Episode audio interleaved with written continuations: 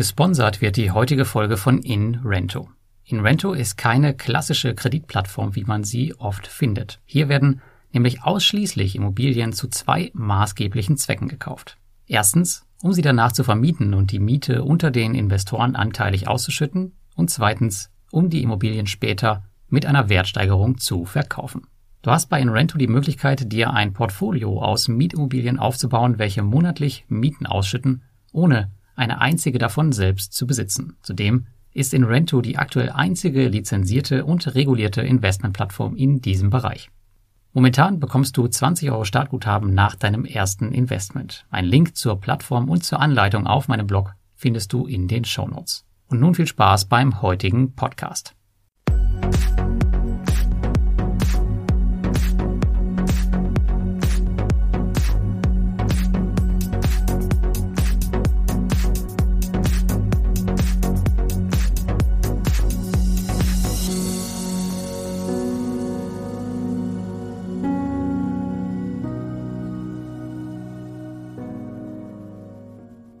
Was habe ich eigentlich neben P2P-Krediten noch so im Portfolio und wie ist es eigentlich aufgebaut? Heute bekommt ihr die Antwort auf eine der tatsächlich meistgestellten Fragen an mich in den letzten Jahren. Ich zeige euch einige meiner größten Positionen im Portfolio und auch, wo ihr den Rest einsehen könnt. Viel Spaß! Ja, als Feedback auf meinen Jahresrückblick war ein großer Wunsch von euch, dass ihr mehr über mein Portfolio erfahrt. Denn ich thematisiere hier auf dem Blog ja ganz bewusst nur meine P2P-Kredite, um den Themenfokus zu halten.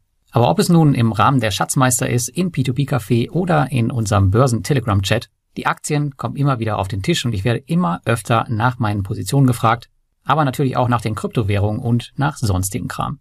Um dem nun ein für alle Mal Abhilfe zu schaffen, habe ich mir gedacht, dass ich mein Portfolio auf einer eigens dafür erstellten Seite für euch transparent mache. Ich habe es jetzt noch nicht eingebaut, aber wenn ihr dann später schaut, dann werdet ihr wahrscheinlich, wenn ihr auf über mich geht, gibt es einen Menüpunkt Mein Portfolio. Und seid mir nicht böse, aber anders als bei den P2P-Krediten werde ich die Summen hier für mich behalten. Jedoch findet ihr ab sofort auf dieser Seite mit regelmäßiger Aktualisierung, ich plane so auf Jahresbasis, alles, was ich so im Portfolio habe. Sortieren werde ich das Ganze von groß nach klein wie in den Quartalsberichten mit weiteren Infos zu den verschiedenen Instrumenten. Also meine P2P-Investments, die spielen hier heute mal gar keine Rolle. Wenn ihr hier den aktuellsten Stand haben wollt, dann geht einfach auf meine Website, auf über mich und mein P2P-Portfolio und dort findet ihr eine Übersicht über die Quartalsberichte und auch den letzten aktuellen. Gut, bevor wir zu den einzelnen Instrumenten kommen, noch ein paar Worte zu meiner grundlegenden Strategie. Das Portfolio ist über meine Jahre als Investor so gewachsen, wie es heute halt ist und sollte sich an der vorgestellten Asset-Allokation maßgeblich orientieren, die sich zwar verändern, aber immer ungefähr in der folgenden Range bleiben sollte. Demnach sind circa 65 Prozent meines Vermögens auf den Aktienmarkt fokussiert. Darin enthalten sind 50 Prozent Dividenden-Einzelwerte solider Marktriesen und die anderen 50 Prozent sind Sammelanlagen. Wir sprechen hier von ETFs, CEFs, den Closed-End Funds und anderen Instrumenten. Der zweitgrößte Teil sind die P2P-Kredite mit circa 15 Prozent. Aktuell ist das Ganze verteilt auf circa 15 aktive Plattformen. Aber das kennt ihr ja schon. Danach kommen die Kryptowährungen mit 10 Prozent und der Großteil von den Coins, die befinden sich auch im Lending. Das heißt, die generieren auch ständigen und stetigen Cashflow. Und die letzten 10% meines Vermögens, das ist Cash. Und mittlerweile liegen 75% davon auf den Broker-Referenzkonten direkt, so dass sie sofort nutzbar sind im Falle eines Börsenabverkaufs.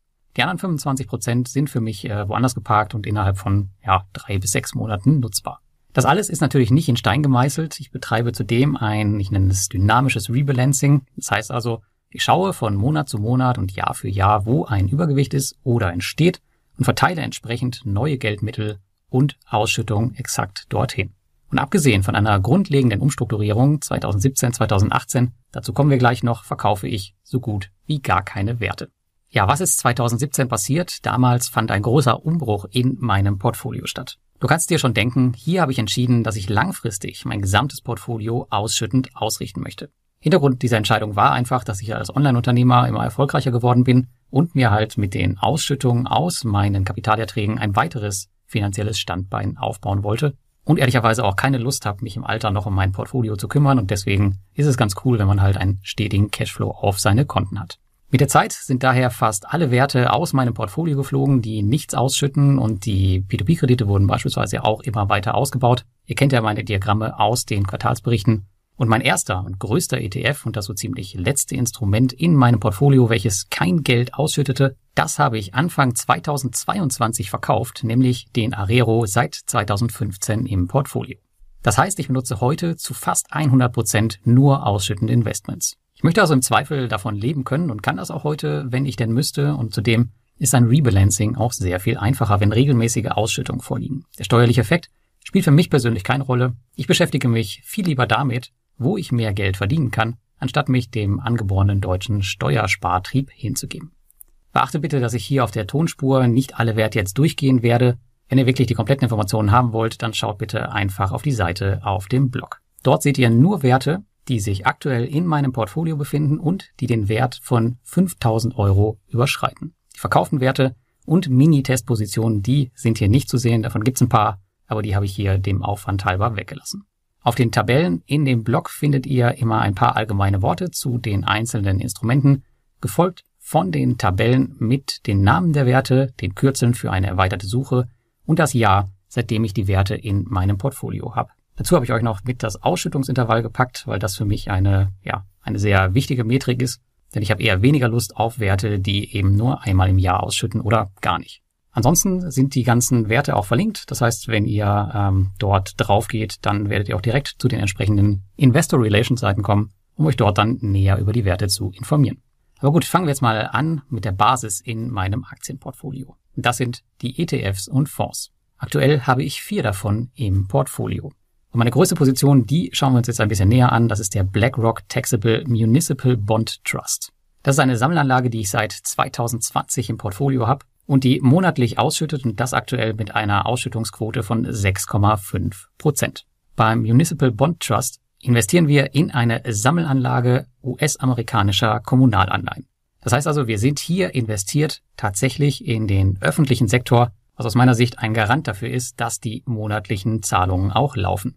Aber immer im Hinterkopf behalten, das Ganze ist komplett fokussiert auf die United States of America. Das heißt, wenn es Amerika schlecht geht, dann wird es möglicherweise auch diesem Fonds schlecht gehen. Ansonsten bin ich ziemlich, ziemlich happy mit diesem Investment und ja, stocke das auch regelmäßig auf, wie ihr mit Sicherheit schon in meinen E-Mails alle zwei Wochen gesehen habt. Um den BlackRock-Fonds zu kriegen, dafür braucht ihr einen internationalen Broker wie beispielsweise CupTrader.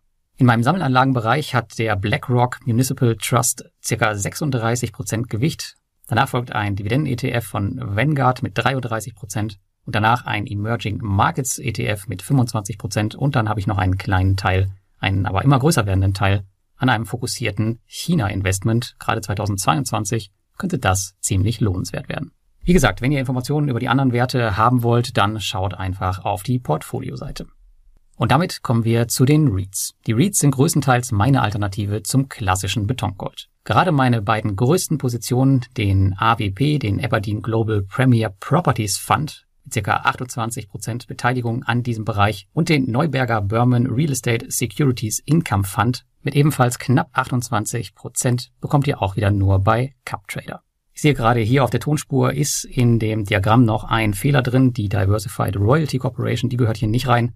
Dazu kommen wir gleich noch, aber wir schauen uns jetzt erstmal die größte Position, den Aberdeen, im Detail an. Ja, der Aberdeen Global Premier Properties Fund, den habe ich schon oft erwähnt und das ist eine REIT-Sammelanlage mit weltweiter Streuung. Das heißt, anstatt in verschiedene einzelne REITs zu investieren, habt ihr hier eine Sammelanlage, die halt ein bisschen was kostet, aber dafür müsst ihr euch halt um gar nichts kümmern. Das Ding schüttet monatlich auch aus und auch sehr, sehr zuverlässig in den letzten Jahren wenn man auf die größten Positionen schaut, dann sieht man da recht prominente Namen wie Public Storage, Vonovia oder Welltower.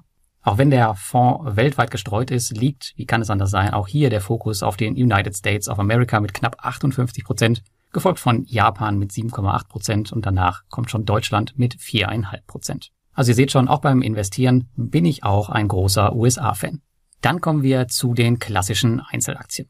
Eigentlich war ich nie ein großer Fan von Einzelwerten, habe aber mit der Zeit an Unternehmen Gefallen gefunden, die im Alltag erkennbar sind und seit gefühlten Ewigkeiten Dividende bezahlen. Und diese Philosophie versuche ich beispielsweise auch an meinen Sohn weiterzugeben, der jetzt auch interessiert ist, natürlich an McDonalds-Aktien, weil wir da gerne essen gehen, oder durch die Covid-Pandemie natürlich auch an solchen Aktien wie BioNTech. Für Kauftipps nutze ich hier in der Regel den Dividendenalarm von meinem Kumpel Alex Fischer, der mir sagt, wann eine Aktie historisch günstig ist und wann ich besser die Finger lassen sollte. Ich gehe hier monatlich die Liste durch, die er zur Verfügung stellt und recherchiere dann gegebenenfalls nochmal tiefer. Anders als Alex in seiner Strategie verkaufe ich die Werte aber eigentlich nur, wenn es wirklich notwendig ist. Das heißt, wenn sie beispielsweise die Dividende komplett kappen, dass es im Shutdown-Crash passiert, da habe ich ein, zwei Werte abgestoßen. Oder wenn halt wirklich signifikant Probleme im Unternehmen sind, wo ich sage, okay, das macht jetzt keinen Sinn mehr. Aber ansonsten werde ich die Meistwerte sehr wahrscheinlich für die Ewigkeit halten. Bei den Einzelaktien achte ich darauf, dass die Werte untereinander wertmäßig keine allzu großen Unterschiede haben. Da ich aber, wie gerade erklärt, keine Verkäufe tätigen, laufen einige mit der Zeit auf natürlichem Wege davon. Beispielsweise meine größte Einzelaktienposition, die hat jetzt neun Prozent, also in diesem Bereich Einzelaktien. Und die kleinste liegt bei eins, aber der Mittelwert liegt so bei drei, vier, vielleicht fünf Prozent. Also wenn mir da mal was um die Ohren fliegt, dann kann da aktuell nicht allzu viel passieren. Und auch jetzt gucken wir uns wieder den größten Wert an. Das ist die Diversified Royalty Corporation. Ich habe sie eben schon mal erwähnt. Ein kanadischer Wert schüttet auch monatlich aus. Und das ist ein sogenanntes Multilizenzunternehmen. Das Ziel des Unternehmens ist also der Erwerb von Lizenzgebühren von mehreren Unternehmensgruppen. Wir haben hier sowas drin wie Mr. Loop aus Kanada. Das ist ein Schmierstoffhersteller. Oder Oxford Learning, eine Bildungsakademie. Ja, ein super interessanter Wert, der mir die letzten Jahre sehr, sehr viel Spaß gemacht hat, seit ich ihn habe. Äh, könnt ihr mal in den Kursverlauf schauen. Und ansonsten die nächstgrößeren Positionen, die danach kommen, da gehen wir jetzt nicht mehr drauf ein, aber ich kann euch mal zwei, drei nennen. Das ist die Exxon Corporation, kennt mit Sicherheit auch jeder von euch. Danach kommt Rio Tinto, AT&T und dann Platz fünf ist die CVS Health Corporation. Aber es gibt noch viele, viele mehr. Geht mal die Liste durch auf dem Blog und schaut mal, ob da vielleicht was für euch dabei ist, was euch noch im Portfolio fehlt. Und dann kommen wir zum Bereich der Kryptowährung. Anders als viele von meinen Lesern war ich bei den Kryptowährungen schon früh mutig und manchmal höre ich einfach auf mein Bauchgefühl und abgesehen von wenigen Ausnahmen war das rückblickend meist die richtige Entscheidung. So auch bei meinen Kryptos. Bei den drei größten Positionen, da war ich extrem früh dabei und könnte mir heute einen 80-prozentigen Verlust oder mehr leisten und wäre wahrscheinlich immer noch im Gewinn. Meine größte Position hier in dem Bereich ist der Crypto.com Coin. Bisschen überraschend, aber dann auch wiederum nicht, wenn man auf die Entwicklung im letzten Jahr schaut. Der hat aktuell knapp 32 Prozent in meinem Kryptobereich. Danach kommt Ethereum mit 30 Prozent und Bitcoin mit 26 Prozent und der Rest ist dann tatsächlich nur noch Kleinkram. Ja, meine größte Position, der CRO, habe ich eigentlich überhaupt damals gar nicht gekauft, um jetzt damit äh, großartig Kryptogewinn zu machen, sondern die Idee dabei war eigentlich nur, dass ich deren Kreditkarte benutze, um damit Cashback zu generieren. Das funktioniert auch bis heute. Womit ich allerdings nicht gerechnet habe und was mir damals auch total egal war, das war halt der Wertanstieg dieses äh, Plattform-Tokens. Ich glaube, ich habe ihn damals für 10 Cent gekauft und aktuell steht er bei um die 45 Cent. Bin mir gerade nicht sicher, aber ich glaube, so aktuell steht er auf dem Niveau und letztes Jahr war er sogar schon mal bei 80. Also ja, kann man sich ungefähr ausdenken, was hier passiert, wenn man ein paar tausend von diesen Dingern im Portfolio hat. Gut, aber viel mehr möchte ich jetzt auch gar nicht auf die Kryptowährungen eingehen, ansonsten ufert das hier aus. Aber vielleicht noch der Hinweis darauf, dass ich die meisten meiner Kryptowährungen auf Lending-Plattformen liegen habe, um halt auch einen regelmäßigen Cashflow zu generieren. Welche das genau sind und ähm, weitere Informationen dazu habe ich euch auch einfach in die Tabelle auf dem Blog gepackt. Und ansonsten, wenn euch irgendein Investment hier näher interessiert und wenn ihr ein Konto braucht, dann schaut bitte auch auf den Blog. Denn viele Broker und gerade im Kryptobereich, da gibt es immer irgendein Startguthaben abzukassieren und es wäre blöd, wenn man das verfallen lässt. So, nun ist es raus. Du kannst mein Portfolio jetzt zum größten Teil einsehen. Ich hoffe, das hilft dir ein bisschen bei deinen eigenen Entscheidungen auch in der Zukunft. Und natürlich kannst du auch sehen, was ich so treibe. Aber wie schon erwähnt, nochmal als Hinweis, ich habe keine Positionen unter 5000 Euro aufgenommen. Also das Ganze ist noch, ähm, ja, viel, viel voluminöser, als ihr es da jetzt seht. Aber das macht mir ehrlicherweise viel zu viel Arbeit. Ich hoffe, ihr habt dafür Verständnis. Ich werde, wie gesagt, versuchen, diese Seite jährlich auf den neuesten Stand zu bringen, sodass du immer Informationen darüber hast, was in meinem Portfolio so rumlungert und dass du auch mal ein bisschen was zu lesen hast. Bis auf kleine Anpassungen kann ich aber jetzt schon sagen, wird hier nicht allzu viel passieren, denn zum größten Teil baue ich nur noch bestehende Positionen aus. Wenn du ein bisschen mehr darüber wissen willst, was genau passiert und was ich genau aktuell kaufe und wo ich investiere, dann kannst du einfach mein P2P-Investoren-Telegramm abonnieren. Das ist äh, quasi mein Newsletter, der alle zwei Wochen rausgeht. Einfach auf der rechten Seite meiner Website deine E-Mail eintragen und dann geht's schon los. Darin siehst du dann alle zwei Wochen ganz genau, wo ich aufstocke, zu welchem Preis und auch wieso meine Performance für die einzelnen Werte aussieht. Also wenn du Lust hast, trag dich da gerne ein. Das Ganze ist kostenfrei und vielleicht kommst du auf die ein oder andere Investmentidee für dich selbst. Aber der Hinweis, für mögliche Verluste übernehme ich natürlich keine Haftung. Jetzt am Ende würde ich natürlich gerne wissen, was du zu meinem Portfolio sagst. Was fehlt dir noch in meiner Aufstellung? Oder worüber möchtest du vielleicht mehr wissen? Schreib's mir einfach jetzt in die Kommentare unter meinem YouTube-Video oder unter dem Blogartikel.